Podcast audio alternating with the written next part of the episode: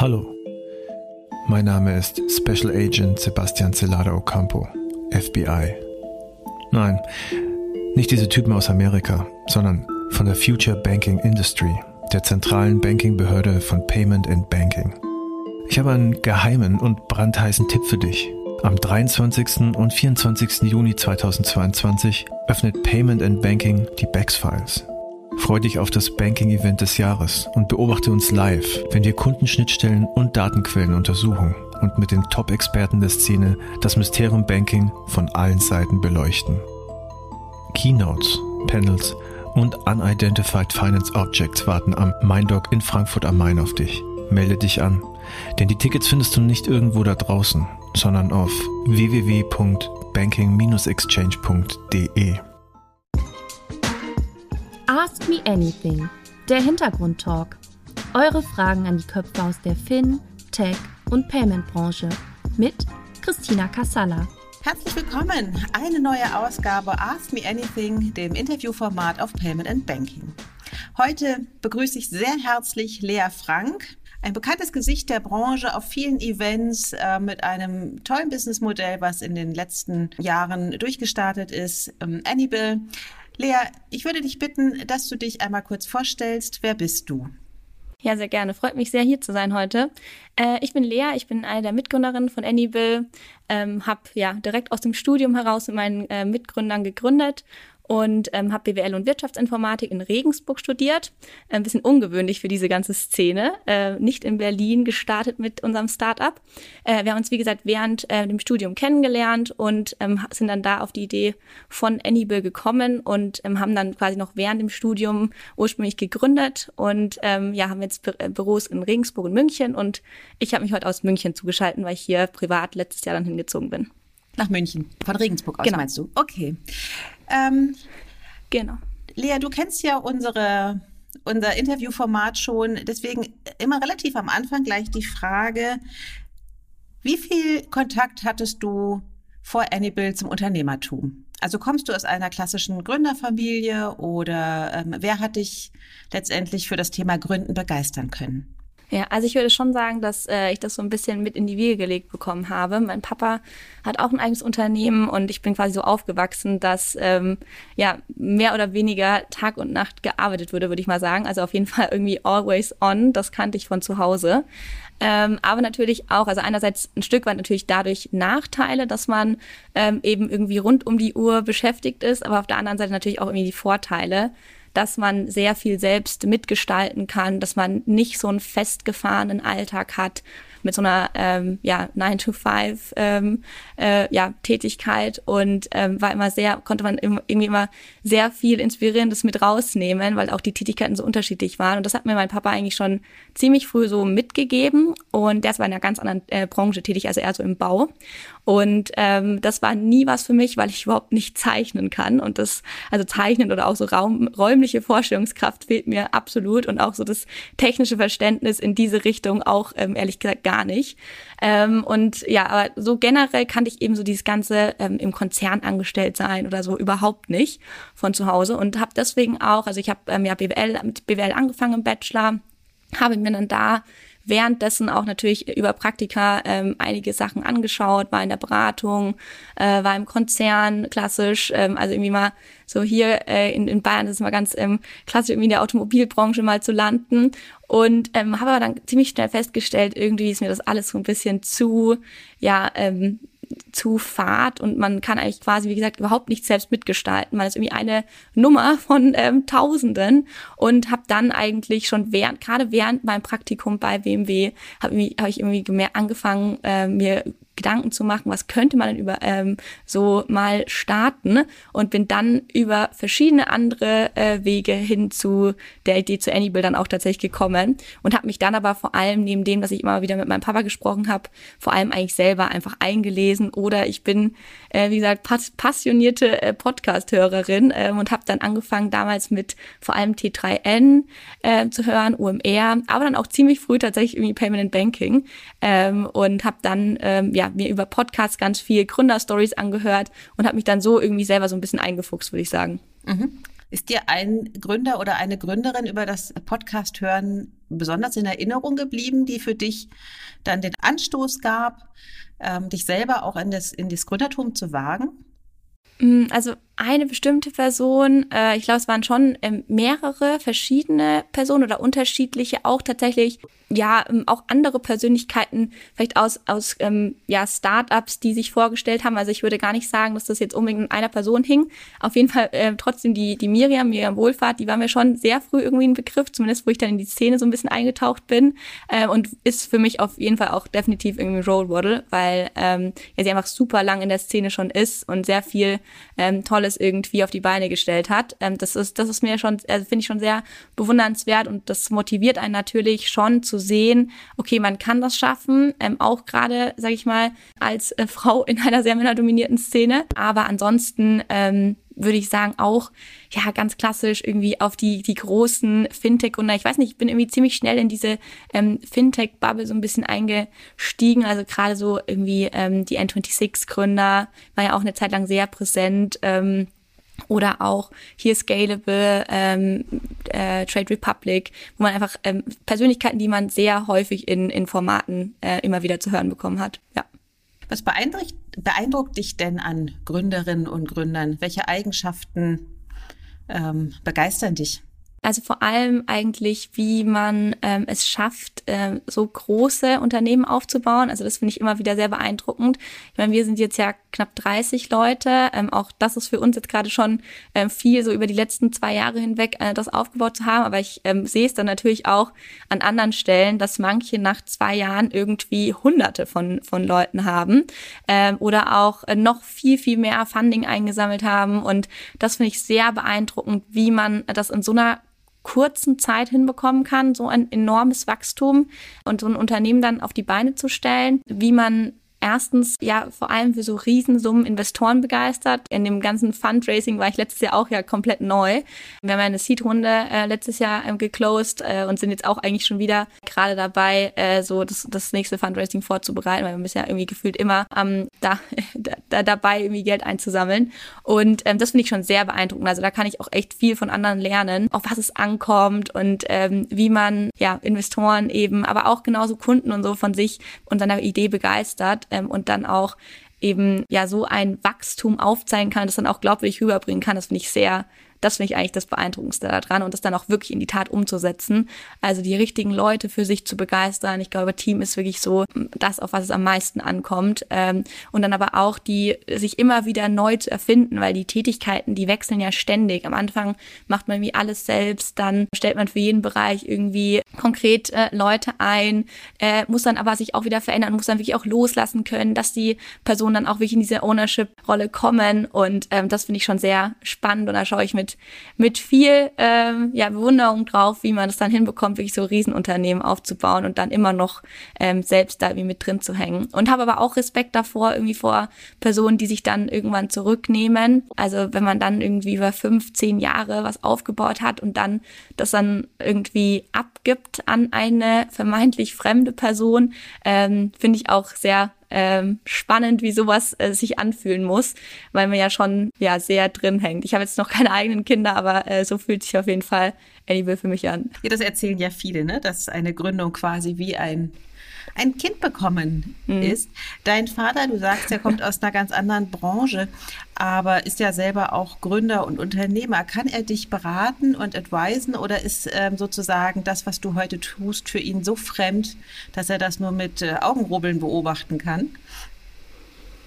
Ja, Nee, also würde ich nicht sagen, also, äh, also ich würde mal sagen, die, die Branche ist wie gesagt eine komplett andere, aber es sind ganz viele äh, Themen, Eigenschaften, Verhalten ähm, oder auch wie man mit Situationen umgeht, gerade irgendwie ähm, eben mit Kunden, Partnern ähm, und Co. oder wie man sich generell, ich sag mal, selbst verkauft, ähm, habe ich schon, glaube ich, sehr viel von ihm ähm, ja äh, mitbekommen. Einfach auch immer, dass es ähm, sehr wichtig ist, irgendwie authentisch zu bleiben, sich selbst treu zu bleiben, ähm, immer nicht irgendwie, ähm, ja, oder lieber ein Stück weit zu sagen, ähm, ich, ich, wir finden hier eine Lösung und nicht sagen, ja, wir haben alle Lösungen und dann ähm, hat man, kann man das aber gar nicht irgendwie liefern. Ähm, also irgendwie solche, ja, ich sag mal, Alltagstipps im Unternehmerdasein hat er mir auf jeden Fall mitgeben können. Und auch so ist es immer wieder, ja, auf was es ankommt, zum Beispiel Netzwerk und Co. Das, habe ich schon sehr viel von ihm irgendwie äh, gehört.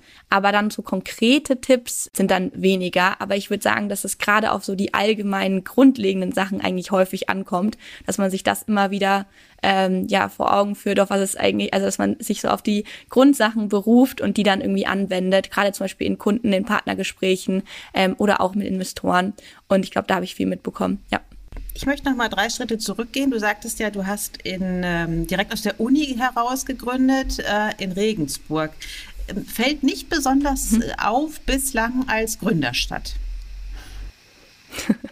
ist es auch wirklich überhaupt nicht. Also äh, das ist, muss man sagen. Äh, also wie gesagt, ich habe, ich bin irgendwie nach Regensburg gekommen. Ich bin ja ursprünglich aus Würzburg ähm, und bin dann nach Regensburg gekommen ähm, wegen meiner Beziehung, also wegen meinem, meinem Freund, der kommt dort her, äh, ist dort aufgewachsen und ähm, ja, habe mich dann eben, äh, weil ich hatte mich eigentlich irgendwie eher in den Großstädten überall beworben, habe da auch über die Zusage bekommen, aber ja, mit irgendwie 18, 19 ist man dann manchmal äh, doch äh, ein bisschen anders eingestellt, was so Entscheidungen angeht. Wie gesagt, am Ende war es, glaube ich, jetzt äh, genauso, wie es, es, es kommt dann so, wie es sein soll. Ja, deswegen, ich bereue das auf jeden Fall nicht.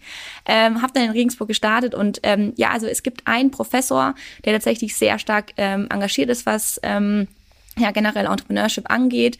Ähm, aber es ist einfach, glaube ich, vor allem entscheidend, was so die Szene drumherum ähm, macht und ähm, ob es die überhaupt gibt, ob die vorhanden ist, ob man sich da austauscht, austauscht. Ähm, und das ist halt, wie gesagt, überhaupt nicht vorhanden. Es wird echt versucht, das Ganze zu fördern. Ich glaube, wir waren auch am Anfang, wurden wir auch ganz oft gefragt, ob wir uns da eben irgendwie mit einbringen können. Aber ähm, gerade so über Corona hatte ich dann das Gefühl, ähm, ist das, hat es jetzt das Ganze jetzt nicht wirklich ähm, nochmal weiter nach vorne gebracht, weil es halt einfach nicht möglich war, sich zu treffen und ähm, es einfach nicht, ähm, ja, nicht viele Gründungen dort gibt, obwohl es eigentlich eine sehr gute Grundlage bietet, die ganze Stadt oder gesagt hat super Voraussetzungen, um eigentlich Startups zu gründen, ähm, weil gerade jetzt im Tech-Bereich, so ist es ja auch bei uns, also meine, meine Co-Founder sind ja beides totale Techies. Wir haben irgendwie allein in der Hochschule gibt es irgendwie sieben verschiedene Informatikstudiengänge, an der Uni nochmal drei ähm, und du hast eigentlich wie ähm, eine der größten zusammenhängenden Campus Deutschlands. Ähm, ist eine absolute Universitätsstadt und viele gehen eben dann nach München oder nach Berlin, weil ähm, sie vor Ort außer Konzerne nicht wirklich, also kontinental zum Beispiel, also ist auch sehr automotive ähm, äh, geprägt, nicht so viel ähm, finden.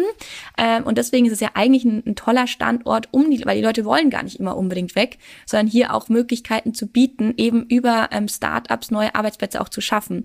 Allerdings, wenn es dann halt eben um Fundraising Fundraising geht oder auch bei uns klassisch sowas wie Notar, weiß nicht, Verträge auf Englisch waren ein Problem beispielsweise. Und da musst du dich dann halt schon fragen, okay, ähm, das machen die wohl halt nicht so häufig. Und sowas begegnest du dann ständig. Und ähm, da muss ich sagen, war es für uns einfach strategisch jetzt wichtig, dass wir ähm, nochmal eine zweite, ein zweites Office, zweiten Standort aufmachen. Und Regensburg München muss man wissen, ist nur so eineinviertel Stunden entfernt. Das funktioniert also wunderbar. Äh, so sind die Entfernungen ja teilweise, wenn du in Berlin irgendwo äh, nicht in Mitte oder Prenzlauer Berg wohnt, ja auch. Äh, das heißt, das äh, funktioniert echt gut. Man kann hier super mit dem Zug, der fährt alle halbe Stunde, sich da gegenseitig auch äh, an den Standorten besuchen kommen und da Workshops machen und Co.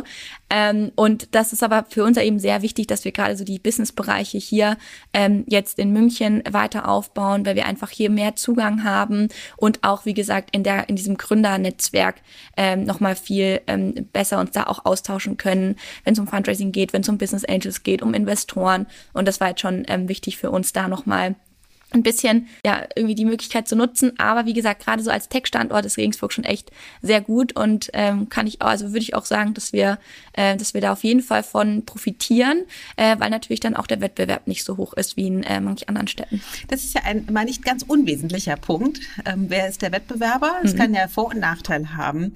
Klingt aber nach einem Plädoyer für Regensburg. Bist du jetzt als Alumni irgendwie noch gefordert und und stärkst da eben auch mit deiner Expertise das Netzwerk, um gerade eben diese Mängel, die du jetzt benannt hast, ähm, ja, deinen Teil dazu beizutragen, da einen größeren Fokus drauf zu legen? Ja, ja, also ich bin ähm, sehr häufig, äh, also gerade es gibt zum Beispiel ein neuen, neues Masterprogramm, das sich irgendwie ähm, Digital Entrepreneurship, glaube ich, heißt ähm, dieses Programm. Ähm, und da zum Beispiel war ich öfters Mentorin, dann aber auch bei so Start-up-Wettbewerben. Also wir sind ja ursprünglich tatsächlich auch Start-up Factory hieß das Ganze, ähm, weil wir haben, also wieder mal ganz kurz um auszuholen, ähm, wie gesagt, mein Co-Founder und ich hatten auch nichts miteinander zu tun davor, also komplett andere Freundeskreise, komplett andere Studiengänge. Und es gab eben, also als ich mich in diesem Sommer äh, während dem Praktikum und nach dem Auslandssemester so ein Stück weit mit ähm, Unternehmertum beschäftigt habe und dann irgendwie so verschiedene Ideen durchgespielt habe, äh, habe ich mich umgeguckt gehabt an der Uni, was gibt's denn so für Kurse, die irgendwie in die Richtung gehen. Ich kannte von meinen Freunden irgendwie CDTM und so ähm, oder Unternehmertum von äh, aus München und habe eigentlich nach sowas auch in, in Regensburg gesucht. Bin da jetzt eher weniger äh, fündig geworden, aber es hat zum ersten Mal ein Entrepreneurship-Kurs stattgefunden, so als ähm, ja, Profilfach. Und ähm, da, der ähm, diente auch dazu, um so ein bisschen die Interdisziplinarität, äh, also quasi verschiedene ähm, Studiengänge mal zusammenzumischen, äh, weil man sonst eben nicht viel miteinander zu tun hat. Darüber ist dann auch eben, oder daraus, aus diesem initialen Kurs, äh, ist dann auch irgendwie so eine Art Wettbewerb oder so ein Wochenend, wo man quasi so über Design Thinking und ähm, ähm, lernt oder auch ähm, hier Business Model ähm, Classes irgendwie bekommt, wo man halt irgendwie ähm, challengen kann mit Mentoren, äh, die, die Ideen, äh, also die, die Ideen mal ähm, herausfordern kann und dann am, am Ende pitcht und diesen Wettbewerb haben wir quasi gewonnen gehabt dann. Äh, wir sind da irgendwie so eher so ein bisschen reingestolpert, eigentlich war das gar nicht unser Ziel, dass dann wirklich auch zu pitchen, aber uns haben die anderen Ideen alle nicht gefallen, die da gepitcht wurden weil ich schon immer sehr zurückhaltend war. Also auch da zum Beispiel war ich die einzigste, ähm, das einzigste Mädel und ähm, ich dachte halt so, jeder kommt dahin zu diesem Wochenende und hat irgendwie ein ausgearbeitetes Pitch-Deck, eine ausgearbeitete ähm, Finanzplanung und so weiter. Und es war halt natürlich überhaupt nicht so, sondern alle haben irgendwie zwei Minuten Elevator-Pitch gemacht mit einer Idee, die sie sich ähm, davor äh, kurz ausgedacht hatten. Und eigentlich war ich schon ziemlich prepared so mit der Idee zu Annibal. Und dann habe ich eben, dann habe ich wieder Tobi getroffen aus diesem Kurs, den wir davor hatten. Und er meinte dann so, ja, ich hatte eigentlich gewartet, dass du irgendwie pitcht. Und ich so, nee, habe mich nicht getraut. So, und dann haben wir auf jeden Fall da dann doch äh, kurzerhand entschieden gehabt, dann arbeiten wir einfach an dieser Idee, an diesem Wochenende, dass dieses Wochenende nicht irgendwie umsonst äh, investiert ist. Und dann sind wir da eben auch mit diesem Sieg sozusagen rausgegangen. Und das war schon auch ein bisschen, also deswegen finde ich solche Wettbewerbe und auch irgendwie sinnvoll, weil uns hat das halt gezeigt, weil davor, du kannst es dir halt überhaupt nicht vorstellen, dass das irgendjemand spannend findet oder dass das irgendwas ist, weil du findest es natürlich total toll, aber per se denkst du gerade so als, also kennst du ja auch vielleicht so erstmal, ach nee, das ist bestimmt nix, weil man ist ja so perfektionistisch auch veranlagt und so, ah, da fehlt bestimmt ganz viel, als dass das irgendwie was werden kann. Und dann hat uns das schon so einen ersten ja, ähm, so einen ersten Motivationskick gegeben, dass wir gesagt haben, okay, hm, irgendwie fanden die das ganz cool, ja, dann müssten wir doch da vielleicht doch mal ein bisschen genauer reingucken. Ähm, und genau bei solchen ja, Startup-Wettbewerben, gibt äh, auch noch so unterschiedliche Formate oder dann auch einfach mal die Neusemester zu begrüßen, die Stories zu erzählen, um andere zu motivieren, ähm, um zu zeigen, ja, hey, es geht und es geht halt auch eben nicht nur in Berlin oder München, das finde ich schon wichtig und das mache ich auch sehr gerne und da werde ich immer wieder gefragt, genau. Aber das finde ich einen interessanten Punkt, den du gerade erwähnt hast. Ähm, man ist von sich selber ja erstmal gar nicht so überzeugt. Das ist vielleicht total langweilig. Und das erst in der Spiegelung, man merkt, ähm, das ist doch viel ja. mehr, als viele andere sich vielleicht ausgedacht haben. Also auch diese, diese Bescheidenheit oftmals ja. und gar nicht zu spüren, was man da eigentlich gerade für eine Idee hatte. Absolut. Ja. Mhm. ja, das geht mir tatsächlich insgesamt mit ganz vielen Themen noch so, da, weil dadurch, dass mir halt ein Stück weit auch teilweise in manchen Themen irgendwie Berufserfahrung fehlt oder ich einfach weniger gesehen habe wie manche anderen, ähm, ist für mich das ganz oft eher einfach schon eine Unterstützung, sich einfach mit Leuten auszutauschen, um ja so zu verstehen, okay, man ist da auf dem richtigen Weg, man, man macht es schon, es passt schon alles so, wie man das macht. Und es ist sogar super, wie man manches angeht, weil man einfach gar kein Verhältnis ähm, so wirklich hat, wenn man es halt noch nicht schon zehnmal in anderen äh, Positionen irgendwie äh, in der, ähm, im Berufsleben äh, genauso schon mal gesehen hat Ähm, und das ist, das ist was, was halt gerade vor allem so bei so First-Time-Foundern und jungen Foundern direkt aus der Uni, glaube ich, echt äh, extrem wichtig ist, da ähm, ruhig auch nochmal von erfahrenen Leuten einfach nur zu verstehen, okay, ja, du bist da auf dem richtigen Weg. Das hat mir sehr viel geholfen, weil das ermutigt natürlich am Anfang extrem. Ja bedeutet natürlich auch keine Angst zu haben, äh, darüber zu sprechen und vielleicht an der einen oder anderen Stelle natürlich, also in der Regel bekommt man ja immer sehr freundliche Worte, ne, aber eben auch mal, naja, so nach dem Motto, Schätzchen, also wirklich, mach mal deine Hausaufgaben oder sowas. Ist dir das schon mal passiert? Ähm, ja, also ähm, jetzt nicht irgendwie, also auf verschiedenen Ebenen würde ich sagen. Also ich habe das immer so ein bisschen getrennt zwischen so generellen Business-Themen und eben Aufbau vom Unternehmen. Erstmal vor allem am Anfang überhaupt eine Gründung und solchen Themen und dann aber halt auch jetzt gerade so Richtung Produkt und Konzept, äh, was dann eher so Branchen-Input war, was wir uns abgeholt haben. Und da zum Beispiel äh, haben wir uns halt eben, wo wir uns das, in das ganze Thema eingearbeitet haben, haben wir, sind wir erstmal auf so eine Branchenmesse gelaufen ähm, und wurden da wirklich ähm, eigentlich nur mit äh, Gegenwind äh, konfrontiert und ähm, wurden von allen gesagt, ah, haben, hat man schon mal probiert, ist auf gar keinen Fall eine gute Idee. Äh, wir würden es auch auf keinen Fall integrieren und wir geben euch eigentlich auch keine Infos, dass ihr es irgendwie weiter konzipieren könnt. Und ähm, da waren wir aber danach dann am Ende so, ja, okay, ja, also wir glauben da halt schon dran, weil irgendwie waren das alles eher, sag ich mal, ältere graue Herren ähm, und wir so aus der ja, ich bin ja so an dem, ich bin ja so an der Kippe, gerade so, ob Gen Z oder nicht, aber auf jeden Fall bin ich auch mit einem Smartphone absolut aufgewachsen und Chatprogramm und so weiter. Und ich kann mir einfach nicht vorstellen, und Kartenzahlung, dass wir halt irgendwie in ein paar Jahren immer noch so einen halben Meter Papierbon bekommen.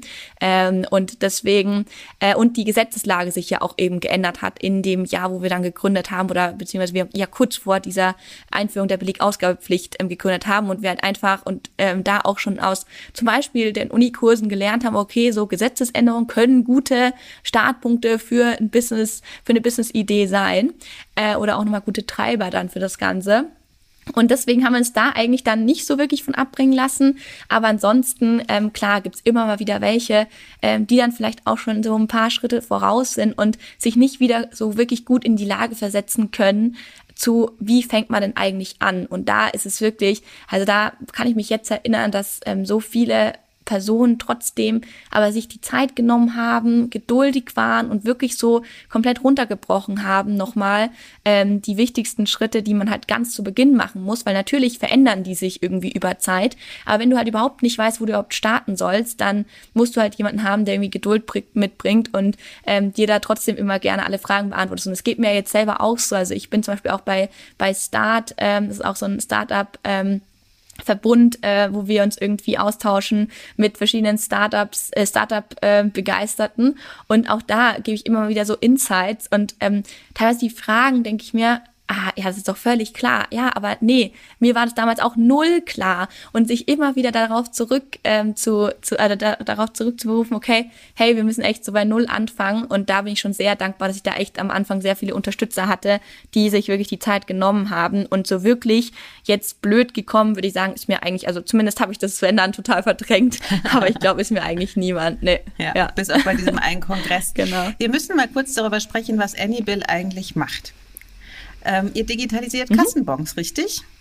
Genau, das kann man so, so in Kürze sagen. Ähm, wir, was, was denke ich wichtig ist zu sagen, ähm, wir sind kein wirkliches Customer-Facing ähm, Frontend, sagen wir immer, sondern für uns geht es vor allem darum, dass wir die Infrastruktur dafür bereitstellen. Das heißt, wir sind vor allem irgendwie im Hintergrund, bauen wir, wir sagen immer die, die Rails, das ist ja auch ein Begriff, was im Payment oft verwendet werden, ähm, um überhaupt Belege ähm, auf Händlerseite äh, digitalisieren zu können und auf der anderen Seite dann aber auch für den Endkonsumenten äh, zur Verfügung zu stellen stellen in äh, Frontends, also in Applikationen, wo heute auch schon Transaktionen stattfinden, also beispielsweise der Banking-App, Loyalty-Applikation, der Händler-eigenen App, ähm, wo es ähm, auch Sinn macht, wirklich Belege einzuliefern und eben nicht die hundertste App irgendwie zu launchen. Ähm, weil am Anfang war natürlich irgendwie die Idee, okay, wir brauchen irgendwie eine App für alle, für alle Kassenbons, aber dann haben wir uns so ein bisschen eingefuchst und haben gesagt, okay, nee, das ist irgendwie gar nicht das Problem hierbei, sondern das Problem ist eigentlich vor allem, dass diese Infrastruktur eben fehlt, um, weil wir haben ja, wo wir ansetzen müssen im stationären Bereich, äh, sind die Kassensoftware-Systeme und dafür gibt, davon gibt es einfach nun mal eine ganze Menge. Ähm, und diese Kassensoftware-Systeme werden von den Händlern genutzt, um eben Kasse zu machen, aber dort wird eben auch der, ähm, der Kassenbon erstellt.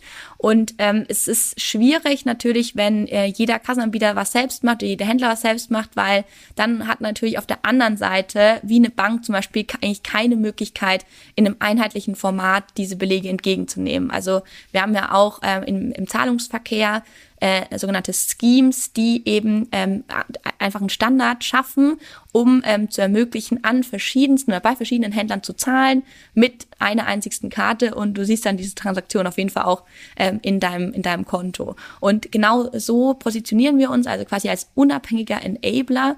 Wir enablen über Kassensoftware-Integrationen ähm, die Händler und natürlich auch Gastronomen, also alle, die einen Bon ausstellen, mit ihrem bestehenden Kassensoftware-System digitale Belege auszustellen. Dadurch erfüllen sie eben auch, ähm, sag ich mal, die Belegausgabepflicht. Da gibt es äh, Anforderungen eben. Also früher konnte man sagen, okay, nee, ähm, der Kunde möchte keinen Beleg, dann unterdrücke ich einfach den Bon-Druck. Das geht seit 2020 nicht mehr. Man muss, ähm, also man ist als Händler verpflichtet, einen Beleg auszugeben, entweder ähm, physisch, also papierhaft oder digital.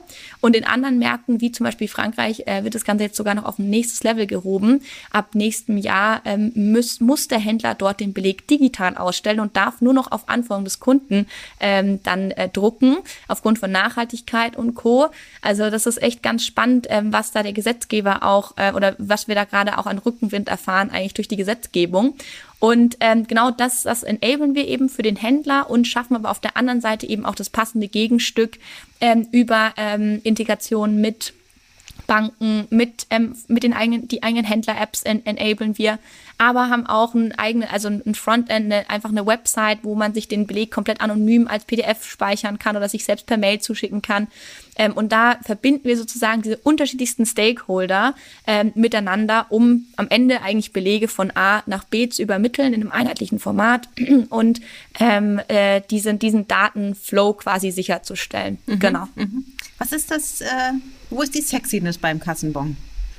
Ja, also ähm, generell gibt's ja sehr viele verschiedene Use Cases und auch, ähm, ich sag mal, Value Propositions auf beiden Seiten. Also einerseits eben für den Händler, äh, so der ähm, der die sehr schnellen Vorteile sind eben, man muss nicht mehr drucken, man kann sich dadurch ähm, Papier sparen, Geld sparen und man kann sich auch nachhaltiger positionieren, weil gerade eben dieses Thema Leerdrucke, ich drucke einen halben Meter Bon und werfe den direkt danach in Mülleimer, äh, ist schon fraglich, ob das Sinn macht heutzutage. Ähm, und natürlich ähm, brauch, ähm, ist der Händler auch immer mehr ähm, herausgefordert, äh, den Kunden äh, digital anzusprechen, auch auf seinen, in seinen physischen Kanälen, weil Nummer eins Ziel eigentlich des Händlers ist heute, dass er den Kunden über alle Kanäle gleichermaßen bedienen kann und da wirklich eine, eine Art Omnichannel-Strategie verfolgen kann. Das ist so das Passwort dafür.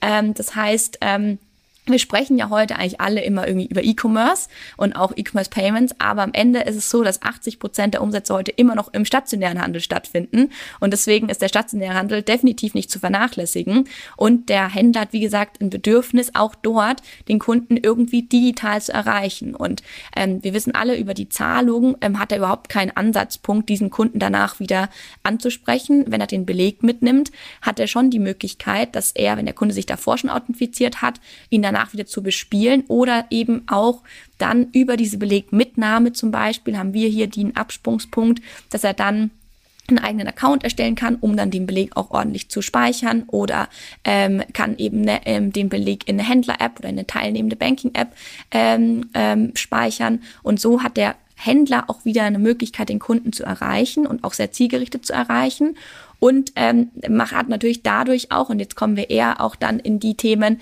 was den Endkonsumenten angeht, ähm, Vorteile, dass er sagt, okay, ich ähm, bin hier sehr ähm, kundenzentriert. Das heißt, ähm, ich habe einen tollen Kundenservice, weil mein Kunde ist heute König. Also es, man meint vielleicht so, der Händler ist daran interessiert, dass der Kunde seinen Beleg nicht mehr findet und dann was nicht zurückgeben kann. Aber das ist heute leider nicht mehr möglich, weil dann geht er nämlich einfach ganz schnell zu Amazon oder ähm, dergleichen. Das heißt, er muss um unbedingt schauen, dass der Kunde zufrieden ist und das heißt, dass auch eine Rückgabe reibungslos funktioniert. Wenn der Beleg irgendwie total verblasst ist oder halt einfach nicht mehr auffindbar ist, ähm, dann äh, ist es immer schwierig zurückzugeben. Also quasi Rückgabe, Umtausch sind auf jeden Fall Sachen, die den Endkonsumenten interessieren, die aber auch gleichzeitig quasi den Händler ähm, ja, einen verbesseren Kundenservice ähm, äh, oder, oder ja, einen verbesseren, besserer Kundenservice für den Händler bedeuten ähm, oder dann auch ähm, Garantiesachen zu überblicken ähm, oder auch einfach äh, Produktdetailangaben mitzumachen. Also beispielsweise ähm, im, im ganzen, zum dem ganzen Thema Eco-Footprint, ja, haben wir auch immer mehr, dass da in die Richtung geht, dass man im Bankkonto irgendwelche Angaben sieht, wie, ähm, äh, wie umweltfreundlich verhalte ich mich eigentlich. Das aber heute alles Hochrechnungen, die wirklich ähm, nicht gerade ähm, ja auf ähm, viel äh, Fundament, sage ich mal, fußen, sondern es ist halt irgendwie äh, so also ein paar Eckpunkte und Daten hast du natürlich für die Hochrechnung, aber wenn du wirklich ähm, auf Artikelbasis dann auch weißt, was habe ich denn eigentlich wirklich gekauft, ähm, dann äh, ist es wesentlich besser und, und, und granularer zu errechnen und auch richtiger zu errechnen, ähm, was wirklich eigentlich da an Eco-Footprint hintersteckt. Das sind solche Themen. Also ähm, da gibt's wirklich eine ganze ähm, Bandbreite. Natürlich auch, wenn wir an die ganzen Expense-Management-Tools denken, äh, hat er auch jetzt erst wieder den, den News-Rückblick von ähm, André und Jochen gehört.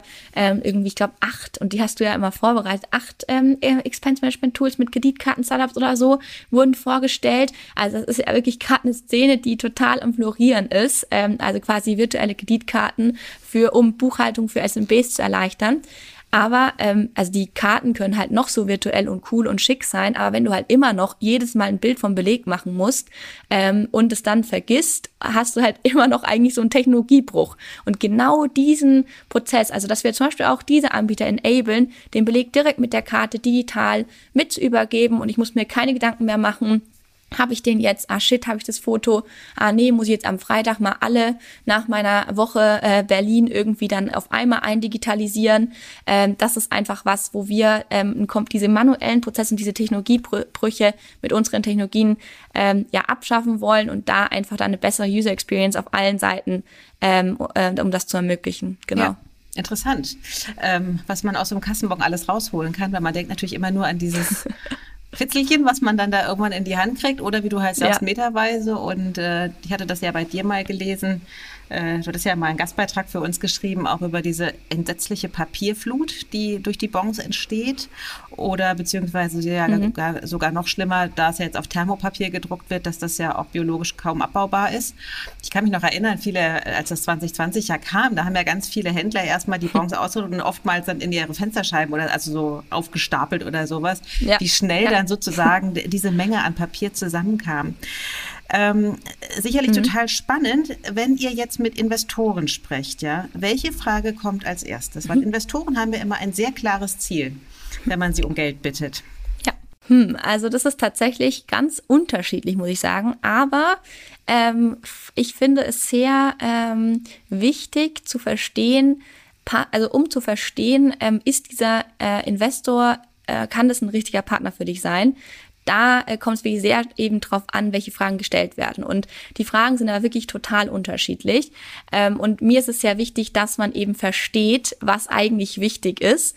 Und ähm, die, die eine wichtige Frage wäre, okay, was ist sozusagen das Endgame? Ja, weil bei uns ist es so, wir, wir, ähm, wir äh, teilen so ein bisschen unseren, unser, unser Endvision in Schritte auf, wie wir dann da hinkommen. Ja, weil wir sagen, wir müssen oder haben uns da auch erstmal drauf fokussiert, Kassenpartner ähm, äh, finden, die unsere API anbinden, um dann äh, die Händler zu enablen, wirklich Belege auch auszustellen. Da sind wir jetzt gerade sehr stark dran, vor allem Händler zu aktivieren. Also da und das ähm, ist dann das ganze Thema Traction, also wie viel Händler habt ihr denn heute schon, wie viel Kassenpartner habt ihr denn heute schon? Und wie viele Transaktionen laufen darüber, weil wir rechnen ja auch im Business Model transaktionsbasiert ab. Ähm, und dann haben wir aber ja auch eben diese ganze Seite ähm, auf den, bei den Applikationspartnern, die dann eben ähm, an dem, sag ich mal, ähm, Konsumieren des Belegs interessiert sind, also die den Beleg gerne entgegennehmen wollen, um dann ihre eigene Feature-Basis zu erweitern. Ähm, also wie gesagt, äh, im, im Banking, Transaktionen, um den Beleg anzureichern, Expense-Management-Tools und so weiter. Aber für die ist das natürlich erst insbesondere interessant, wenn wir eine gewisse ähm, Menge an Händlern auch wirklich aktiviert haben. Ja, natürlich. Ähm, und dann kommt noch mal hinten raus ähm, das ganze Thema Processing, weil eben ja auch für äh, Buchhaltung, aber auch die eigene Steuer. Auch da hast du ja wieder den ähm, Bedarf nach Belegen und dass du da auch dann den Beleg direkt weiterleiten kannst, automatisiert oder auch einstellen kannst für gewisse Kategorien, wird der direkt immer weitergeleitet oder wenn ich mit einer bestimmten Karte bezahle, dann immer direkt an Dativ weiterleiten. Das ist natürlich dann auch nochmal ein, ein wichtiger Schritt. Und ähm, das kommt aber so ein bisschen zeitversetzt zum Teil. Und darauf wird ja auch dann unser Fokus, oder ist ja auch dann unser, oder davon leitet sich dann auch unser Fokus ähm, ab. Aber mir ist halt sehr wichtig, dass äh, wir Investoren finden, die eben gerade so diese Endvision verstehen und äh, wo, wo es eben nicht nur darum geht, okay, ähm, okay, du bist jetzt irgendwie, du hast jetzt irgendwie einen tollen Beleg ausgestellt, sondern vor allem eben ähm, dieses, die, dass wir in diese Richtung Ökosystem und wirklich eigentlich Enabler gehen, äh, dass das verstanden wird, das ist mir sehr wichtig und dass da dann die richtigen Fragen gestellt werden. Ja, aber Traction ist schon immer immer natürlich sehr wichtig. Und natürlich ähm, auch Team, wer steht dahinter? Das ist auch immer eine, eine Frage, die eigentlich natürlich immer kommt. Ja.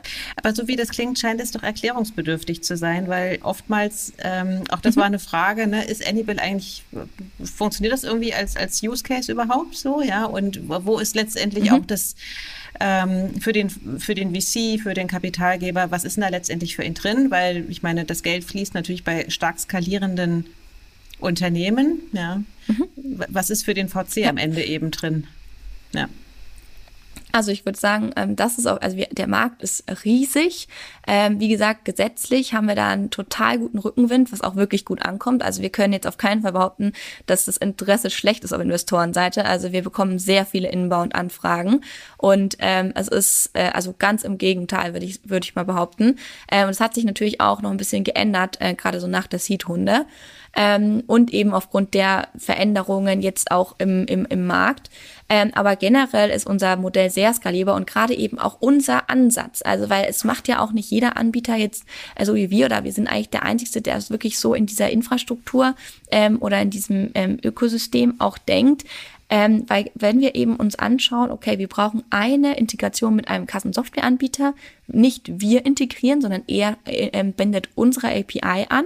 Und dann haben wir dadurch, durch diese eine Integration, Zugang zu x ähm, Händlern, die dieses Kassensoftware-System bereits im Einsatz haben oder in Zukunft ähm, einsetzen werden, weil wir dort wirklich embedded als Feature auf dem Kassensoftware-System sind und ähm, aktiviert werden können. Das heißt, wir haben durch eine Integration Zugang zu x Händlern. Wir haben jetzt mittlerweile auch Default-Aktivierungen. Das heißt, dass wenn neue ähm, Kassensysteme gekauft und installiert werden, dass die dann ähm, direkt Anybill sozusagen mit ähm, als dann auch Default-Methode haben. Also quasi statt, okay, ich brauche auf jeden Fall einen Drucker, ähm, ist es dann, äh, okay, ich habe auf jeden Fall eine digitale äh, Belegausgabevariante, weil da muss es ja perspektivisch hingehen.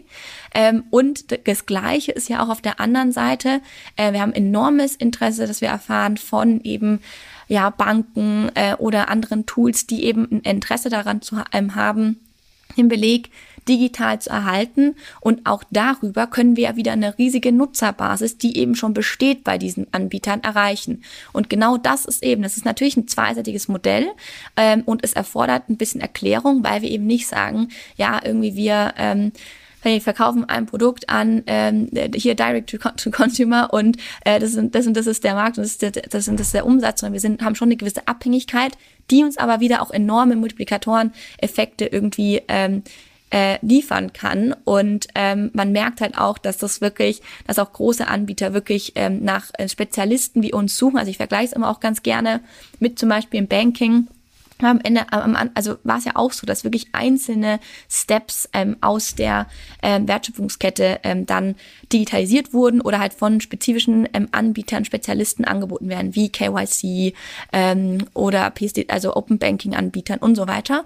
Und ähm, ähnlich ist es jetzt auch in dem Retail-Software-Bereich, dass man einfach einzelne Prozesse aus dieser Wertschöpfungskette rausnimmt, weil man sagt, okay, das kann man nicht selber machen, das macht keinen Sinn, das selber zu machen, zumindest nicht in dieser ähm, Ausgeklügeltheit, sag ich mal, äh, wie wir uns darauf spezialisieren. Und ähm, das ist halt so, äh, so die Krux. Ähm, und da merkt man aber, wie gesagt, auch sehr schnell, ist es ein, ein, ein Investor, der das versteht, oder ist es jemand, der einfach äh, so groß nicht denken kann. Ja, ja okay. Naja, sehr selbstbewusst. ähm, und man merkt ja auch, du, ich glaube, du, du wirst ja wahrscheinlich immer wieder auch diese Fragen gestellt. Ne? Also du ähm, kannst ja Annibal sehr, sehr gut erklären. Das heißt, du bist sehr viel in Gesprächen, was das anbelangt. Und ähm, die Frage, ne, wo ist denn eigentlich euer Use Case, wenn man euch auf den digitalen äh, Kassenbeleg natürlich reduziert, ähm, ist gering, aber ähm, es ist eben deutlich mehr. Ähm, Genau. Ihr seid ja damals gestartet, da war Fino irgendwie, hatte die Finger mit im Spiel. Sind die eigentlich noch bei euch beteiligt?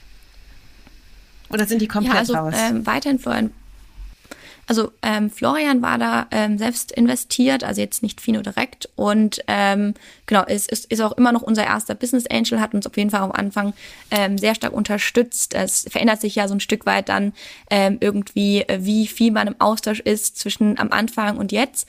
Aber ähm, Fino hat uns auf jeden Fall, oder Florian ähm, hat uns sehr stark unterstützt mit einfach, ja, gerade so eben diese Fragen, die ich ähm, auch vorhin kurz äh, angesprochen hatte. Wie, äh, auf was kommt es an am Anfang? Ähm, wo wo sollten wir ähm, drauf achten bei Einstellungen und so weiter. Mhm. Ähm, genau, aber der ist ähm, weiterhin beteiligt und ähm, unser erster Business Angel. Okay, also er ist quasi der Mentor, von dem du anfänglich sprachst. Ein bisschen. Ne? Einer der. Einer der. Nicht genau. der einzige. Mhm. Ähm, ihr habt, du hattest das gerade erwähnt, letztes Jahr äh, eine Funding-Runde hinter euch gebracht. 1,9 Millionen sind es gewesen. Was fordert dich persönlich bei einer Finanzierungsrunde am meisten heraus? Oder ist das für mhm. dich mittlerweile irgendwie, ach, ich gehe da hin und ich weiß sowieso, was ich erzähle? Oder? Nein. also, ähm, nee, also auf keinen Fall. Vor allem nicht letztes Jahr. Also ähm, irgendwie war es schon so, dass ähm, ich nicht so, also dass mir am Anfang nicht so ganz bewusst war, ähm, wie kommen wir am besten an Geld? Welche Möglichkeiten gibt's da? Da natürlich kann ich das irgendwie so klassisch ähm, aus dem ähm, aus aus der Uni ähm, oder also wirklich welche Finanzierungsmöglichkeiten gibt's überhaupt und natürlich dann auch so ein bisschen eben aus Gesprächen mit anderen ähm, Gründern oder auch anderen Unternehmern, aber ähm, trotzdem so genau wie es dann schrittweise funktioniert, dass man wirklich auch Investoren anspricht, dass man sich da vielleicht eine Liste anlegt und dann vielleicht nicht direkt irgendwie die äh, Top VCs irgendwie verbrennt am Anfang Erfahrung mit deinem Pitch das noch nicht ganz, das weißt du natürlich alles nicht oder das sagt dir auch keiner, ja.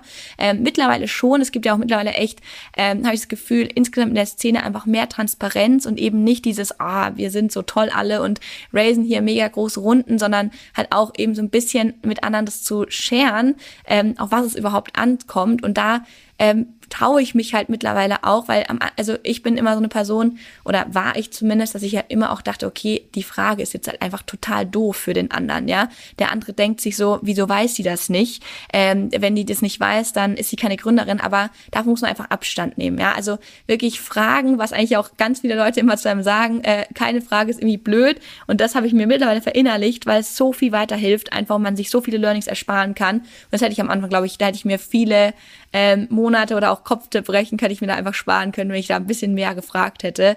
Wie gehe ich das dann am besten an? Ähm, und also da äh, ist es am ähm, also letztes Jahr, dadurch, dass ich überhaupt nicht sozusagen das Ergebnis wusste, und das ist bei mir immer so ein bisschen schwierig, wenn ich nicht weiß, wie was abläuft, weil ich es eben, wie ich vorhin angesprochen hatte, ist ja mit vielen Themen, wenn du noch nicht das alles hundertmal gemacht hast und es oder auch gesehen hast, so wirklich, äh, dass es dann immer schwierig ist, das sich wirklich vorzustellen, wie funktioniert dann so ein Prozess. Das ist alles immer so ein bisschen Glaskugel und ähm, für mich ist einfach so, ich will da einen Haken hinterbringen und wenn ich da überhaupt nicht sicher bin, ähm, wie, welche Schritte brauchen wir jetzt noch, was ist das für eine Zeit, die dahinter steht, weil manche sagen, okay, irgendwie in, wir hatten in einer Woche ein Termsheet und dann in zwei ähm, Wochen ähm, waren wir quasi schon beim Notar, stimmt meistens wahrscheinlich überhaupt nicht, ähm, aber es gibt ja solche Geschichten und es gibt dann auch andere, ja, also mindestens sechs Monate. Und da dann erstmal für dich den richtigen Weg zu finden, ähm, ist halt irgendwie so das eine. Und gefühlt hast du dann am Anfang ähm, irgendwie immer, oder hatte ich zumindest immer, war ich sehr streng auch mit mir, okay, irgendwie wie ich es mache, ist auf jeden Fall falsch, ähm, und äh, weil du dann immer auch so viele unterschiedliche Meinungen aus dem Markt hörst und das dann so für dich zu sortieren, ähm, ist irgendwie schon herausfordernd. Und weil, ich, weil sich auch die Story einfach ständig verändert. Also gerade letztes Jahr, ähm, wie du dann am besten das positionierst, wie du dein Pitch-Deck am besten aufbaust. Also es war wirklich bei uns im Flow, sage ich mal, also in dem Prozess, wo wir die ersten Investoren angesprochen haben. Äh, man, man so, und es ist auch jetzt immer noch ein Stück weit so, man macht einen ersten Aufschlag, bekommt Feedback, merkt, okay, was sind eigentlich die Fragen? Okay, auf was muss ich da noch mehr Augenmerk vielleicht legen? Dann in meiner Präsentation, was muss ich mir auch vielleicht selber nochmal ähm, klarer irgendwie herausarbeiten, weil es auf das ankommt. Und da geht's halt, wie gesagt, sehr stark darum, irgendwie ähm, das Feedback dann auch einzuarbeiten, darauf einzugehen. Ähm, und das, ähm, das würde ich auch jedem raten, wie ich der irgendwie sich in dem Prozess vielleicht ganz am Anfang noch ähm, befindet. Das ist was, was, was auf jeden Fall hilft. Ähm, und äh, ja, jetzt ist es mittlerweile so, dass wir, äh, dass ich einfach erstens ja auch Unterstützung habe aus der ähm, ähm, betriebswirtschaftlichen ähm, Seite, weil das war bei uns schon auch so ein Thema. Wir haben ja eigentlich als eben zwei Techies ein ähm, mit mehr, also ich eben mit mehr BWL-Hintergrund ähm, gegründet und ähm, es war schon sehr klar, dass ich das irgendwie übernehme mit dem Fundraising. Und trotzdem ist es halt schwierig, wenn man dann irgendwie das nicht auch zusammen machen kann, so als, als äh, im Sparring. Und jetzt habe ich mit, mit Jan da wirklich einen tollen Kollegen, der mich da sehr stark unterstützt, ähm, wie das alles nochmal ähm, äh, krass irgendwie professionalisiert haben und wo man auch einfach sich gegenseitig so ein bisschen challengen kann und gucken kann, okay, weil für mich ist es halt alles immer total klar.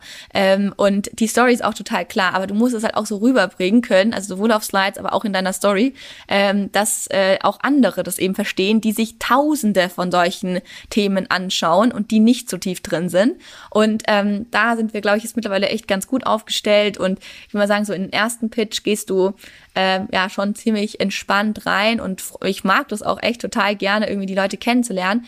Aber du musst, musst halt auch den Space haben. Ja? Also wenn du dann halt irgendwie an, mit dem Rücken zur Wand stehst und eigentlich unbedingt das Geld brauchst, und so geht's eigentlich jedem Gründer, dass du ständig, wie gesagt, Geld brauchst, dann ähm, ist so diese Lockerheit und diese Entspanntheit schon auch sehr schnell weg. Und das darfst du halt sagen, in die Situation darfst du eigentlich nicht kommen weil ähm, sonst hast du halt echt Probleme, ähm, dass du dann ähm, einen guten Deal hinbekommst und dass du dann halt auch ähm, irgendwie, wie gesagt, ähm, das gut durchmanagen kannst und deswegen ähm, ist es auch ja so, also das habe ich zumindest auch immer wieder von anderen Gründern gehört, dass man eigentlich ja eben immer in diesem, äh, in diesem, äh, ja wieder immer wieder im Fundraising ist und eigentlich ähm, auch vor allem dann Geld nehmen sollte, wenn man es nicht unbedingt genau. braucht, ja, ja. Äh, weil man dann halt eigentlich wesentlich bessere Ergebnisse erzielen kann. Ja. Das ist ja wie ja. wenn man einen Partner sucht. Wenn man nicht sucht, dann äh, kriegt man ganz viele Angebote ja, und wenn man ja. irgendwie verzweifelt irgendwie, dann äh, steht man da auf weiter Flur. Ähm, welche Frage äh, würdest du gerne mal von einem Investor gestellt bekommen, die bislang noch nicht kam? Puh, okay. Ähm, hm. das ist, da muss ich echt ein bisschen drüber nachdenken, weil sie neulich schon, also wie gesagt, äh, ich habe mir, immer, hab mir immer gewünscht, dass sie mich ja, ich wurde sie gestellt, ehrlich gesagt. Äh, weil ich habe mir immer eben gewünscht, ähm, dass die Frage kommt, ähm, wo siehst du das Ganze in fünf bis zehn Jahren? Und das finde ich eben dieses, dieses, eben diese Endgame-Thematik. So, wo ist die wirkliche Vision? Und nicht dieses, wo steht ihr jetzt? Und ähm, so dieses kurzfristigere Denken, sondern wirklich so, okay, jemand hat da Bock, mit dir wirklich eine, eine, eine riesen Story zu schreiben. So. Und ähm, das und dann da andere Leute auch drüber zu inspirieren, wie du das irgendwie durchdacht hast. Ähm, und das finde ich irgendwie, äh, die, das fand ich eine coole Frage und die habe ich mir auch gewünscht, dass sie jemand stellt. Und die wurde mir jetzt neulich das erste Mal gestellt. Ja. Okay, jetzt sind alle Fragen gestellt. Genau. Nee, also ich, wenn ich ein bisschen nachdenken würde, würde mir vielleicht was, äh, wahrscheinlich was einfallen. Vielleicht, vielleicht kommt ja gleich was. Dann kann genau. ich es noch ergänzen. Dann äh, eine andere Frage, die, die mich auch vor allen Dingen interessieren würde. Ich meine, wir reden ja viel über Diversität in der Branche und das nicht nur bei den äh, Fintech-Gründern und Gründerinnen, sondern ja auch in der Investorenlandschaft. Ähm, stell dir mal vor, sie wäre mhm. deutlich diverser. Was würde deiner Meinung nach anders laufen im Funding-Prozess? Mhm. Ähm, ja, also ich hatte mich tatsächlich am Anfang schon ein bisschen schwer getan, irgendwie gerade wenn du halt nicht ganz so sicher bist mit dem ganzen, vor allem halt dem ganzen Umfeld, was, wie geht's jetzt weiter, wenn du eigentlich zu allem Fragen hast und die nicht so wirklich platzieren kannst und dann irgendwie immer nur ähm, manche Kollegen, die schon super erfahren sind, ähm, da vor dir sitzen hast, dann ist es irgendwie schwieriger. Also ich glaube, es wäre vielleicht alles ein bisschen nahbarer und auch transparenter und auch ein bisschen, ähm, ja, ähm, nicht äh, verletzlich ist das falsche Wort, aber so ein bisschen ehrlicher, ähm, dass man eben auch äh, nicht immer so dieses ähm, ja, wir müssen hier irgendwie allercoolsten sein, sondern halt einfach wirklich ähm, ja ehrlicher und transparenter und dass man auch offen über Themen ähm, sprechen kann.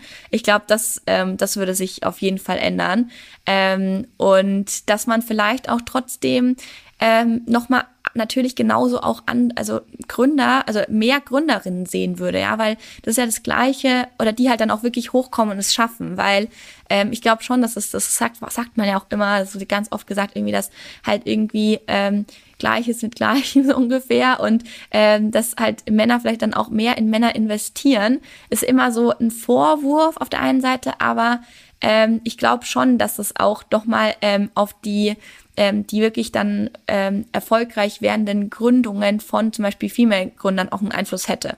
Ja. Genau. Aber diesen ganzen, das ganze Thema vielleicht halt auch eben nicht so Hokuspokus-mäßig ähm, wäre. Was meinst du mit Hokuspokus? Also mittlerweile, wie gesagt, weiß ich ja auch so, zumindest glaube ich mal, also mehr wie letztes Jahr, würde ich sagen, wie so das ganze Game ist, wie Investoren denken. Ähm, und das musstet ihr aber am Anfang selber erarbeiten. Wenn es dir niemand sagt, wenn du es nicht weißt aus einem anderen Job, dann musst du dir das halt irgendwie selber erstmal zusammenreiben oder du musst es dir halt ähm, aus den Gesprächen ableiten, ja, auf was kommt es an. Und ich glaube einfach, dass ähm, Frauen da mehr das beim Namen nennen und eben nicht so viel ein da auch teilweise ähm, ja so ja, mit, mit seinem, so ein bisschen im Dunkeln tappen lassen, sondern dass man mehr sagt, okay, auf was kommt es wirklich an und ähm, nicht so guckt, ja mal schauen, wie sich das erzählt, äh, eine Chance und mehr nicht, sondern so ein bisschen unterstützen da vielleicht. Das glaube ich, wäre das, wäre das schon. Ich weiß aber nicht, ob das, ob das wirklich äh, unbedingt, ich weiß nicht, ich, ich bin auch immer gar nicht so der Fan von so diesen ganzen Themen, das aufs Geschlecht abzuleiten, ähm, sondern oder zurückzuführen, besser gesagt, sondern ähm, generell finde ich, muss es halt einfach nicht sein, dass man immer alles so ja, wie gesagt, so Hokuspokus-mäßig macht, sondern am Ende kochen halt alle nur mit Wasser. Und es hilft halt total, wenn man einfach sagt, hey, darauf kommt es mir an, kannst du das bitte darauf ausrichten, ja. Ähm, und dann, ähm, dann ist, kommt man auch schneller zu einem Ergebnis, als wenn man den anderen dann immer wieder irgendwie so ins, ins Leere schickt, sondern einfach halt klar sagen, was will man. Und das habe ich öfters das Gefühl, dass das Frauen manchmal ein bisschen besser können. Ah ja, okay. Also auch mehr Investorinnen in der Tech-Branche. Ich meine, es gibt ja durchaus weibliche Investoren, ja. aber jetzt gerade die natürlich auch Fintech-Bereich äh, investieren, die sind ja, ja, noch deutlich in der Unterzahl. Schon sehr rar. Ja, schon ja. sehr rar, in der Tat. Und zum Beispiel bei mir wird, ja, und bei mir ist es zum Beispiel halt so, ich traue mich auch viel und das, das ärgert mich aber selber, weil ich auch eigentlich, ich bin überhaupt nicht schüchtern, ja. Also glaube ich, ähm, also wirklich bin ich eigentlich nicht. Ähm, aber in Richtung Investoren bin ich schon öfters schüchtern. Und ich traue mich oft irgendwie keine Fragen, nicht die richtigen Fragen zu stellen. Bei Frauen habe ich damit viel weniger das Problem und ich frage mich selber, warum, ja. Ähm, und das ist halt gerade immer nur in diesem Investoren-Space, weil es alles, wie gesagt, oft so ein bisschen, äh, so ein bisschen, ja, mir fällt kein anderes Wort als dieses Hokuspokus, so viel Magie da ist, obwohl halt eigentlich am Ende keine Magie da ist. Und das war echt, also mir hat das letztes Jahr auch total geholfen, dann teilweise mit, ähm, mit, ähm, mit weiblichen Investoren dann auch zu sprechen, ähm, die das dann auch vielleicht helfen zu strukturieren und so. Und ähm, ja, doch, also das äh, glaube ich, das ist zumindest was, was mir schon ähm, helfen würde. Ja. Okay, verstehe. Ähm, nee, aber das kann ich gut nachvollziehen. Das, das sagen ganz viele und ich glaube, viele, die jetzt auch zuhören, also gerade vielleicht auch äh, jüngere Frauen, die so wie du noch ganz am Anfang eben auch jetzt nach einer Unigründung standen, profitieren davon, wenn du sagst, na ja, also weil es war ja ein ganz wichtiger Satz, ne? Es fühlt sich an wie Hokuspokus, aber eigentlich ist gar keine Magie dabei. Also zu verstehen, welche Taschenspielertricks, naja, okay, das ist das falsche Wort, aber welche Tricks ja. da quasi sozusagen ähm, ja. gespielt werden, die aber quasi wie bei jedem Zauberer letztendlich natürlich auch nur Handwerk sind vielleicht, ne? Und das zu durchschauen. ähm, genau. Interessant ja. ist, du sagst, du bist nicht schüchtern und gleichzeitig hast du ja am Anfang des Gespräches gesagt, ähm, naja, also wenn du nicht weißt, was dich erwartet, dann würdest du lieber eigentlich die Decke über, also das hast du nicht gesagt, aber so sinnbildlich ähm, vielleicht doch lieber die Situation vermeiden. Man weiß ja nicht, vielleicht finden es alle blöd und so. Ist ja auch ein durchaus legitimer Gedanke. Was treibt dich dann an zu sagen, ich ziehe mir nicht die Decke über den Kopf? Kopf, ja, und ich lasse es, sondern ich mache mich sichtbar und ich stehe für dafür ein. Äh, was treibt dich da an? Wo hast du dieses, diese Motivation ja. und dieses Selbstbewusstsein dafür her? Weil sich wegducken, das ist natürlich ja. sehr einfach. Also ich ja. würde sagen, mhm. Ja, genau. Nee, also ich denke, ich, ich, bin halt immer sehr selbstkritisch. Ähm, das bin ich auf jeden Fall. Ähm, und auch habe eben sehr hohen Anspruch so auf, an mich selbst und bin dann eben ein Stück weit, ähm, ja, äh, verunsichert oder so äh, fühle mich auf jeden Fall nicht so sicher. Ich glaube, das merkt man mir auch gar nicht unbedingt an, aber so fühle ich, also es wurde mir zumindest schon häufig gefeedbackt, aber so fühle ich mich dann einfach, wenn ich halt nicht so genau weiß, was ich erwartet. Aber genau das finde ich dann auch das Spannende daran eigentlich. Also wenn ich halt wirklich dann äh, nochmal reflektiere, dann ist das, was so meine, weil ich wirklich neugierig bin und es unbedingt wissen will und auch lernen will. Und das ist dann so ein großer Antreiber von mir, weil ich will es, ich will unbedingt es immer schaffen, ich will es mir selbst beweisen. Ähm, ich will einfach ähm, ja sagen, okay, nee, also das ähm, ich und weil ich bin da auch von überzeugt, wenn du was wirklich willst, dann kannst du das schaffen und dann kannst du dich auch in alles einfuchsen. Und ähm, das ist das, was mich irgendwie total antreibt. Und ich glaube, das habe ich auch schon sehr früh einfach von meinen, meinen beiden Eltern mitbekommen, weil die mich immer für alles erm-, ermutigt haben oder zu allem ermutigt haben und auch immer so mir eigentlich ähm, gespiegelt haben, okay, alles ist möglich, wenn du es wirklich willst und wenn du ähm, ja bereit bist sozusagen dann auch immer wieder ins kalte Wasser zu springen. Ja. Mhm. Super Eltern. ähm, naja, da nicht ausgebremst zu werden. Und auch da, ne, ich meine, auch im Jahr 2022 gibt es ja oftmals, ich weiß nicht, hast du Brüder? Also das ist ja oftmals auch nochmal so in der Spiegelung. Nee, ich bin leider Einzelkind. Ja, auch da, ja, ne? Also ich meine, man merkt ja auch so an Zuschreibungen, ne? Also wie oft äh, tatsächlich auch immer noch gesagt wird, naja, du als Mädchen lieber nicht und du als Junge natürlich sozusagen, dass da ähm, auch äh, ja. unbedingt Mädchen ganz ja. dringend ermutigt werden müssen, auch in der Schule oder wo auch immer, natürlich einfach äh, für sich einzustehen, für Ideen, auch wenn sie noch spinnert sind, aber äh, sie zu enablen. Unbedingt. Ganz wichtiger Punkt. Ja, voll. Ja. Jetzt bist du ja Mitglied des Digital Finance Forums geworden. Als wir uns das letzte Mal auf der PEC sahen, vor anderthalb Wochen, da bist du ja mal kurz verschwunden, weil ihr euch da ähm, mit vielen anderen äh, zu diesem äh, Gremium zusammengefunden habt. Also A, würde mich mal interessieren, mhm. wie wird man da eigentlich Mitglied? Und ähm, was wünschst du dir von diesem Forum und wo wirst du deine Schwerpunkte setzen? Mhm. Ja, Genau, also wie wird man damit geht, wurde ich auch gestern zweimal tatsächlich unterschiedlich äh, von unterschiedlichen persönlichen Personen gefragt. Ähm, und ehrlich gesagt, ich habe keine Ahnung, weil ich war selber total verwundert, als äh, diese Anfrage kam. Also ich habe wirklich gedacht, okay, wie sind Sie denn da auf mich gekommen? Weil mir das persönlich echt nicht nicht so bewusst ist. Du hast ja auch in der Intro irgendwie gesagt, dass man eben schon sichtbar ist. Und also ich ich also für mich ist es immer noch so irgendwie, okay, ich bin absoluter äh, Newbie in der Szene gefühlt. Und ähm, da gibt's also auch mit den Personen, wo, äh, mit denen ich da jetzt in diesem äh, Forum bin, ähm, ganz tolle äh, Gründer oder ähm, ja einfach erfahrene Manager ähm, und Managerinnen und ähm, ich habe mich wirklich so gefragt, okay, warum jetzt ich? Aber ähm, fühle mich natürlich auch gleichzeitig ähm, total äh, geehrt und freue mich mega äh, über so eine Chance, weil es natürlich auch ein, ein tolles, ähm, ja erstens Netzwerk ist und auch eine tolle Chance ist, da jetzt irgendwie mitzugestalten und dass man eben auch gerade daran denkt, okay, es ist eben immer mehr Vernetzung da und weil wir werden ja, wir sind, können nicht sagen, okay, wir sind irgendwie Fintech, wir sind äh, Paytech oder wie auch immer, sondern wir sind irgendwas dazwischen und verbinden halt so verschiedene, ähm, verschiedene Themen miteinander und spielen da auf unterschiedliche Sachen ein. Und das finde ich super, dass man da auch irgendwie an uns gedacht hat. Also ähm, tatsächlich wurde ich angerufen vom ähm, für Herrn Tonka und äh, ja, man hat irgendwie meine Kontaktdaten erhalten und ob ich denn da Lust hätte, äh, dabei zu sein. Und dann habe ich gesagt, ähm, ja, ich weiß nicht genau, ich habe vom Fintech immer ja. gehört. ähm, also es war ich ähm, ja, äh, okay. Na Wie gut. sieht das Ganze aus? Ich dachte erstmal wieder, ich dachte erstmal ist es wieder eher so ähm, digital, weil dann schon erst so ein bisschen, ja, das ist bestimmt so ein, so ein digitales Format, wo man halt eigentlich gar nicht wirklich sowas sagen muss. Und dann, ja, also da und da in Berlin und dann dachte ich, okay, im Finanzministerium ja, auch nicht schlecht, ähm, sehr cool. Und dachte mir auf, auf, dem anderen, auf der anderen Seite auch sofort, okay, was ziehe ich an, so ungefähr.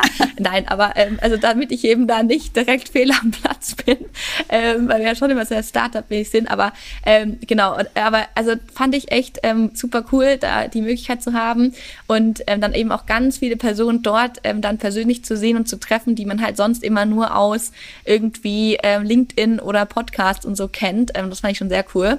Ähm, und ja, also was ist mein Ziel, äh, da irgendwie mitzugestalten? Also generell finde ich es super und ich fand auch die, diesen Auftakt total äh, toll. Also es ist mein erster, meine erste wirkliche sag ich mal, Begegnung so mit der Politik direkt, würde ich mal sagen.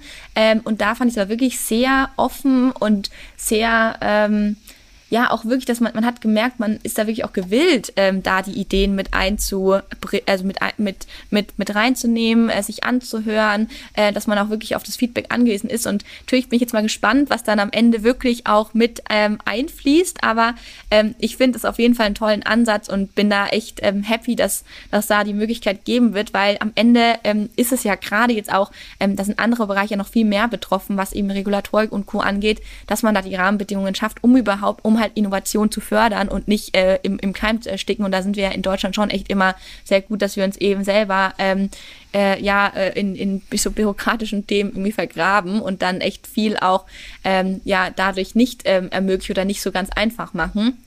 Und ähm, für mich ist es so, also äh, insgesamt vielleicht ähm, ja, für die, die es interessiert, es wurde, wurde ja jetzt in so verschiedene ähm, Streams sozusagen nochmal untergliedert, weil es ja doch recht breit ist. Äh, es gibt jetzt ähm, irgendwie ein Team, das sich ähm, um Banking kümmert, eins, äh, das sich um ähm, äh, Insurance, eins um äh, Krypto beziehungsweise ähm, ich glaube eher Trading ähm, kümmert und eben auch Payment. Und ähm, ich bin jetzt in dem Payment Stream zugeordnet worden und ähm, da haben wir dann zusammen Themen gesammelt, ähm, äh, was wir denn so angehen wollen jetzt in der Legislaturperiode, mhm. was, mhm. was wollen wir erreichen, um was soll es gehen.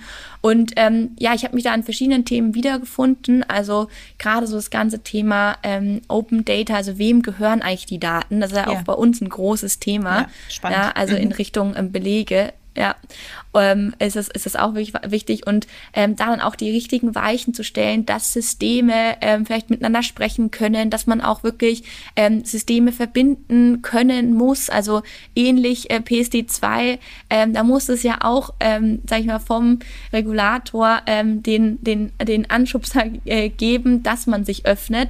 Und ich glaube, es ist halt wirklich in unserer vernetzten Welt extrem wichtig, dass Systeme miteinander sprechen können und in meinem Bereich ist es auch äh, gerade so bei eben Software-Systemen wichtig, dass man da ähm, eben, äh, dass das alles ähm, ja äh, irgendwie connected werden kann und dass man da vielleicht auch teilweise noch mal ein bisschen ähm, ja, dass da so mal einen Anschubser braucht, auch bei uns im Bereich, das wäre, glaube ich, ganz gut. Also, dass man da insgesamt schaut, okay, was kann man da noch, äh, noch mal ähm, erreichen, um äh, einfach auch da mehr Vernetzung und mehr ähm, Innovation zu fördern. Genau, ja. das wären so, wären so meine Themen. Aber die, wir sind da ja, wie gesagt, ganz am Anfang, es war irgendwie das erste Auftakt-Meeting, erst mhm. so kennenlernen und sich zu organisieren, zusammenfinden. Und jetzt geht's dann so richtig los und ähm, ich bin sehr gespannt auf die, ja, ich glaube, das ist jetzt eben für die vier Jahre. Schauen genau. wir mal.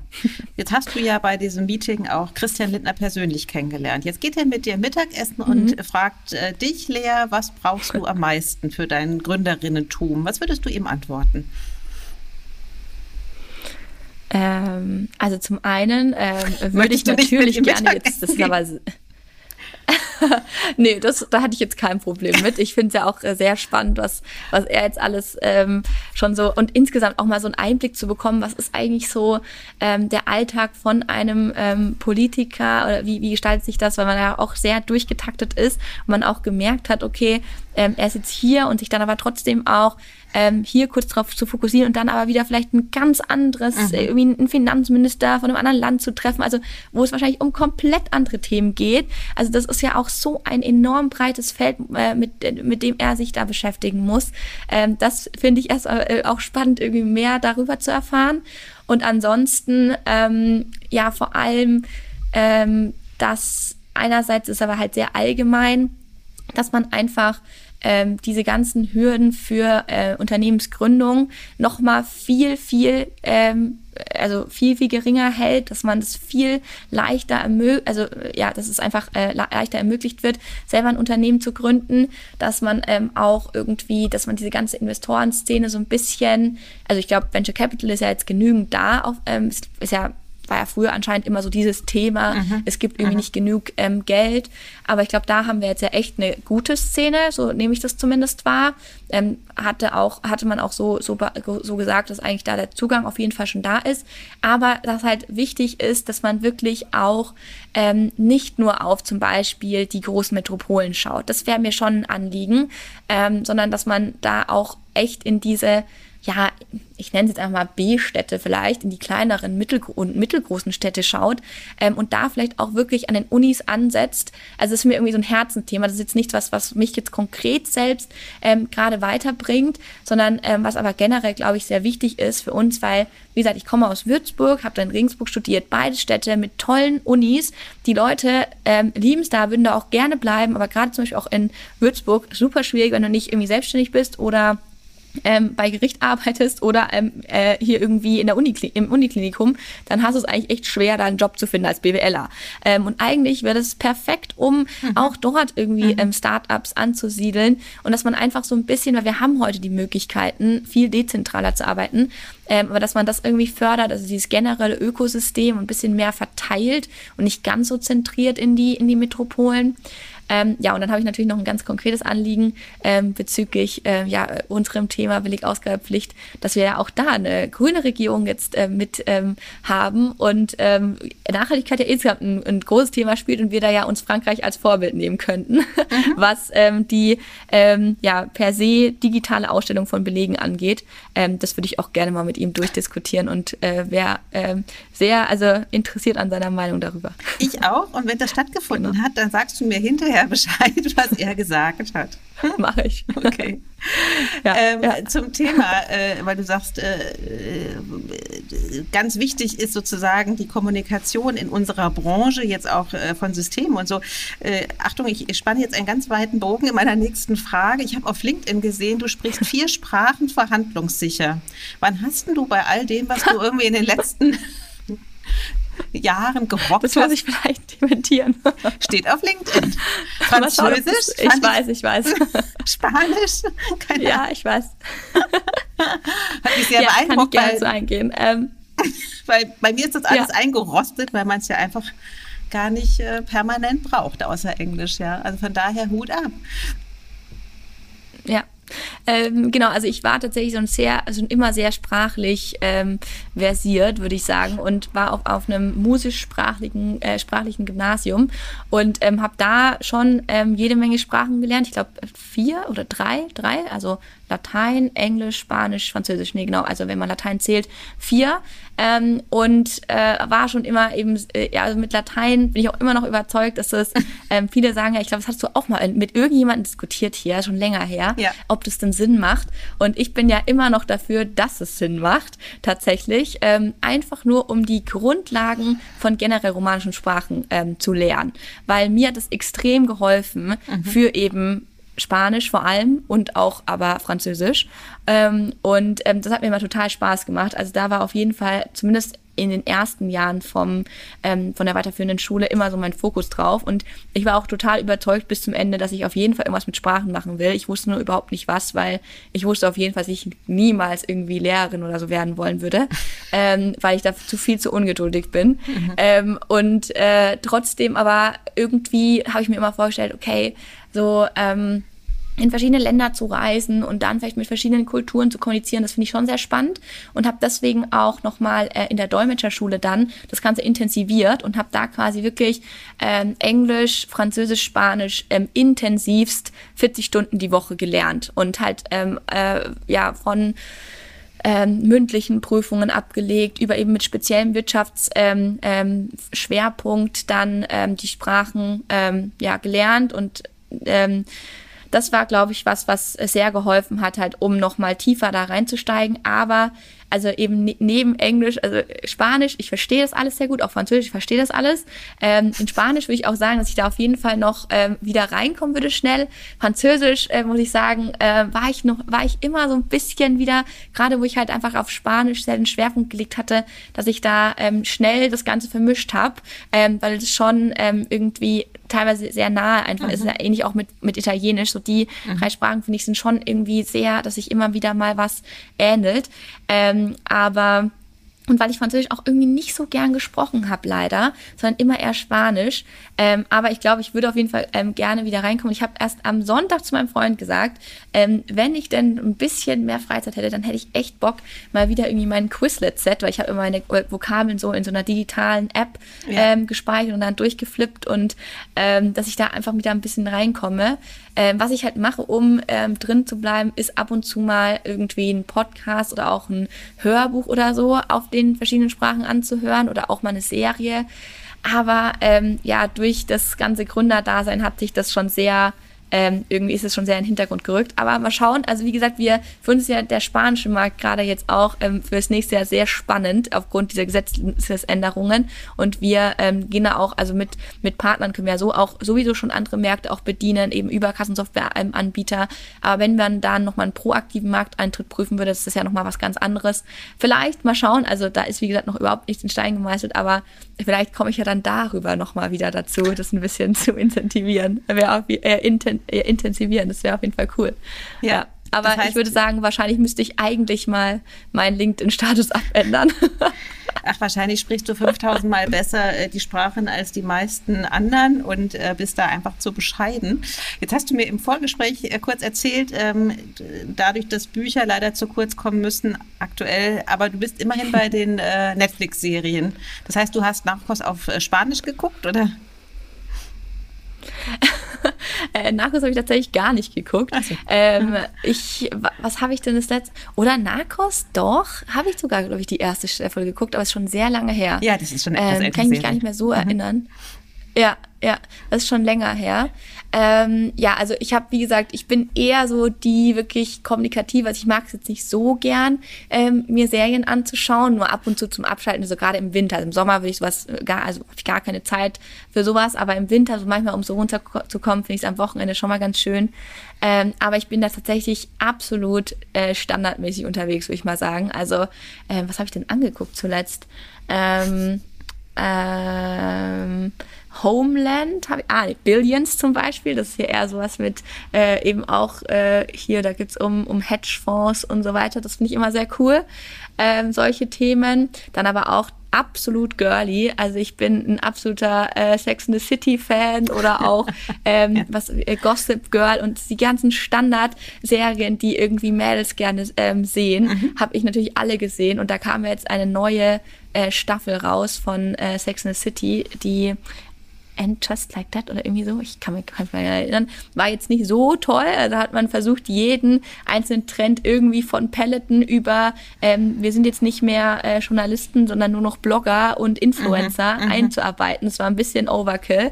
Ähm, aber ja, also wenn, dann schaue ich meistens eher so wirklich die langweiligen Sachen, wo jetzt nicht so, so viel besonders, also äh, es ist jetzt nichts, was ich, wo ich sagen kann, da kann ich jetzt mit irgendwas besonders ähm, ja, jemanden flashen, sage ich mal, dass ich mich dafür ein besonderes Genre oder so in, in, interessiere. Ich bin total äh, Comedian und so. Das finde ich einfach alles cool. Alles, was irgendwie freundlich und gut ist, weil ich finde, wir haben genug ähm, ja, schreckliche Sachen gerade auch auf der Welt. Ja. Das, ähm, und ich habe genug Stress im Alltag, ja. als dass ich mich dann, wenn ich denn mal schon ähm, irgendwie mir was anschaue, dass ich mich dann auch nochmal davon stressen lasse, weil wenn, dann schaue ich schon sowas richtig und dann nimmt mich das auch mit. okay, ja. also Bridgerton als nächstes, ja, die zweite Staffel. Die ist ja nun wirklich Sozusagen. okay, ich glaube, da sind viele bei dir, die das wahrscheinlich nie zugeben würden, aber natürlich aus dem Grund, weil es einfach wahnsinnig viel vor der Brust ist quasi einfach schnödes Berieseln und dann am besten auch in der Muttersprache, weil dann muss ja. man sich nämlich auch gar nicht so konzentrieren, als wenn man das auch noch im Original guckt. Ja. Gut. Englisch geht noch, ja. Englisch geht noch, genau. Aber klar, bei Französisch, ja. oh je, neulich meinte jemand, ich müsste unbedingt Lupin auf Französisch gucken. ähm, und äh, tolle, tolle Idee. Dann brauche ich, glaube ich, drei Jahre, bis ich durch bin oder so, um letztendlich dann ja. natürlich auch wieder einfach reinzukommen in, in dieses schnelle gesprochene Französisch, Alltagsvokabular. Äh, also von daher, das äh, braucht schon auch Aufmerksamkeit. Genau. Lea, es hat ich mir da vor allem eine sehr gute Ausrede. Also, nee, sorry, erzähl, habe sogar Ausrede? eine sehr gute Ausrede. weil, also mein Freund würde das auf keinen Fall mitmachen. Ähm, der verdient schon Englisch sozusagen so, weil du, weil er es genau das ist. Er will sich einfach nur berieseln lassen mhm. und er spricht weder Französisch noch Spanisch. Deswegen habe ich eine tolle Ausrede, warum ich das nicht auf diesen Sprachen hören, äh, schauen kann, eine Serie. Okay. Ein Hoch auf deinen Freund. Genau. Du darfst dich entspannen. Das ist gut. so, ich ähm, ja, bin durch mit allen Fragen, die wir bekommen haben. Ähm, es hat mich sehr gefreut. Ich habe ganz viel über Gründerinnentum gelernt, über Kommunikation mit Investorinnen und Investoren und eben auch über Ängste, quasi zu pitchen und sich aber auch zu überwinden. Und ich glaube, das habe ich ja vorhin schon gesagt, ich glaube, das wird äh, sehr vielen helfen, die äh, tatsächlich auch an diese, ein bisschen vor dieser Zauberei einfach richtig Manschetten haben. Und du hast es ja jetzt sehr schön erläutert. Einfach machen, finde ich gut. Also von daher, ich ja. danke dir sehr für ja. die Zeit, die du dir genommen hast. Herzlichen Dank, Lea Frank, äh, Co-Founderin von Anybill. Danke dir. Ciao.